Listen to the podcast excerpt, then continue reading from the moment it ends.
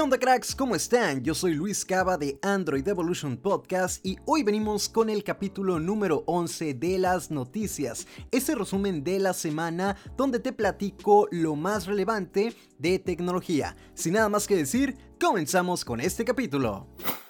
La primera noticia de esta semana que quiero compartirles tiene que ver con las consolas de videojuegos y en concreto con la nueva PlayStation 5, ya que hace muy poco pudimos conocerla y esta tan esperada consola trajo consigo muchos comentarios, sobre todo por la parte del diseño. Encontramos que hubo comentarios muy divididos, a favor y en contra de la misma consola, pero algo que sí teníamos muy claro es que el precio no sería el más accesible de todos pues recientemente se filtró información sobre el precio y algunas características que de manera oficial aún no confirma Sony. ¿Y de quién creen que se trata? Sí, hablamos de Amazon. La verdad es que ya se está haciendo su famita por este tipo de situaciones. Pues bien, en Amazon Francia y Alemania se filtró información bastante interesante, ya que como bien sabemos, esta nueva consola vendría en dos versiones, una con lector de disco Blu-ray y otra versión digital. Respecto al precio, la versión con lector de discos apareció en 499 euros. Al cambio actual a pesos mexicanos, estaríamos hablando de unos 12.600 pesos aproximadamente. Y sobre la versión digital, se estima que podría salir al mercado en 399 euros. Al menos eso dicen las apuestas. Además, en este post de Amazon venía información sobre las dimensiones y el peso de la versión con lector de discos. Hablamos de una consola de 47 por 38.2 por 12.6 centímetros y un peso de 4.78 kilogramos. Estaremos al pendiente de la información que haga oficial Sony para compartirla por acá y en redes sociales. Como lo mencionamos en el capítulo anterior, HTC regresa al mercado de los smartphones, y no solo con uno, sino que con dos dispositivos. Hablamos del HTC U20 5G y el HTC Desire 20 Pro. Estos equipos pertenecen a la gama media alta, siendo la mayor diferencia entre ellos la conectividad 5G del HTC U20. Respecto a las demás especificaciones, te comento algunas por acá. En la pantalla del U20 tenemos 6.8 pulgadas, resolución Full HD Plus y una distribución de 20 novenos, mientras que en el Desire 20 Pro tenemos una pantalla de 6.5 pulgadas, resolución Full HD Plus, pero una distribución de 19.5 novenos. El U20 viene con un Snapdragon 765G, 8 GB de RAM y 256 GB de memoria interna, mientras que el Desire 20 Pro viene con un Snapdragon 665, 6 GB de RAM y 128 GB de memoria interna. Ambos equipos vienen actualizados a Android 10. Las cámaras de la parte trasera son exactamente lo mismo. Contamos con el lente principal de 48 megapíxeles, un gran angular de 8 megapíxeles, un lente macro de 2 megapíxeles y otro lente de 2 megapíxeles también para el efecto de profundidad. Donde sí hay cambios es en la cámara frontal, ya que en el U20 tenemos 32 megapíxeles y en el Desire 20 Pro tenemos 25 megapíxeles. La batería de ambos es de 5000 mAh, solo que en el U20 tenemos Quick Charge 3.0 por USB tipo C y en el Desire 20 Pro tenemos Quick Charge 4.0 también por USB tipo C. Ambos equipos soportan las bandas Wi-Fi de 5 GHz, punto bastante positivo. De momento solo se conoce el precio del HTC U20 5G, el cual podría salir al mercado en 640 dólares, aproximadamente 14 mil pesos mexicanos al cambio actual. Esperamos conocer más información sobre el Desire 20 Pro muy pronto, aunque eso sí, de momento solo saldrán para el mercado de Taiwán, pero creo que es una gran noticia el regreso de esta gran marca al terreno de los smartphones. Ahora sí, las cosas se ponen muy interesantes ya que como platicábamos hace unos capítulos anteriores, AMD estaría llegando al mercado de los smartphones y bueno, van directamente por el apartado flagship, por lo que pudimos ver en los rumores. Sin embargo, queda confirmar muchísima información. La noticia de hoy es que Qualcomm, sí, se tiene que poner mucho las pilas en dado caso de que todo esto llegue a ser realidad. Bueno, pues sí, ahora van por el Snapdragon 600 este procesador va dirigido a la gama media, pero asegura que traerá apartados de un gama alta.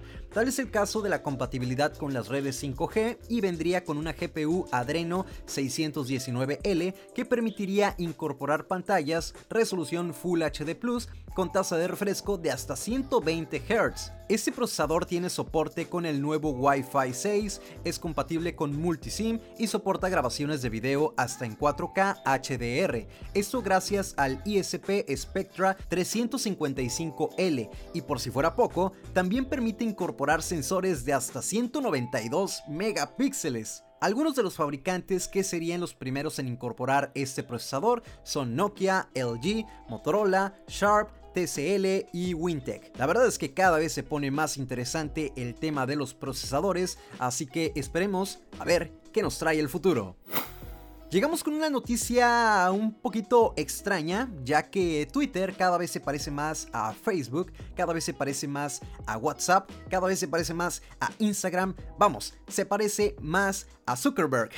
Pues sí amigos, a ver, díganme si no, la nueva apuesta de Twitter ahora son los tweets de voz. Y sí, bueno, básicamente eso quiere decir que ahora vas a poder subir notas de voz a manera de tweet con un máximo de 140 segundos. Ojo, porque de momento esta nueva apuesta de Twitter solo está disponible para algunos usuarios y solamente para iOS. El mismo Twitter afirmó que no hay planes de momento para lanzarlo en la versión de Android y tampoco en la versión web, ya que hablamos de una función experimental. Pero a ver, ¿Cómo, ¿Cómo, funcionaría? Básicamente esta función acompañaría a los tweets tradicionales de texto, con la ventaja de que si quieres escuchar alguno, en la parte de abajo de la aplicación aparecerá un reproductor, lo cual permitiría seguir navegando por la aplicación sin ningún problema. De ser un éxito el lanzamiento pues muy segmentado por ahora de esta nueva función a manera experimental, podríamos verla en Android y en la versión web. Por supuesto, estaremos pendientes a todas las novedades que se compartan para traerlas aquí al podcast y a las redes sociales.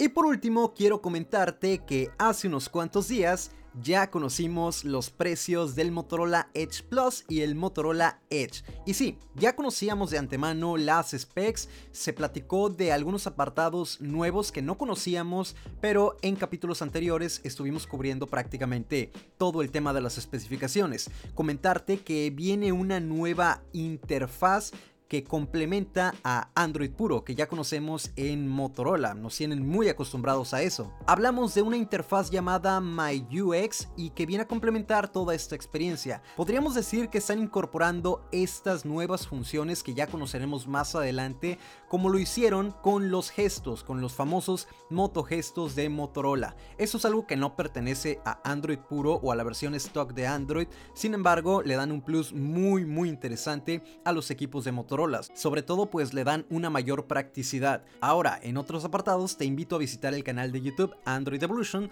por si quieres conocer todas las especificaciones. De momento vengo a comentarte los precios y sí, fueron precios muy sorprendentes ya que, por lo menos, aquí opinión personal, yo contemplaba un precio más elevado. Ojo, no más caro porque creo que está bien justificado, pero sí más elevado. Yo pensé que el Edge Plus iba a superar la barrera de los 20 mil pesos, cosa que no, se quedó en 19.999 pesos mexicanos. De hecho, había comentarios que decían que podía llegar hasta 25 mil, etc.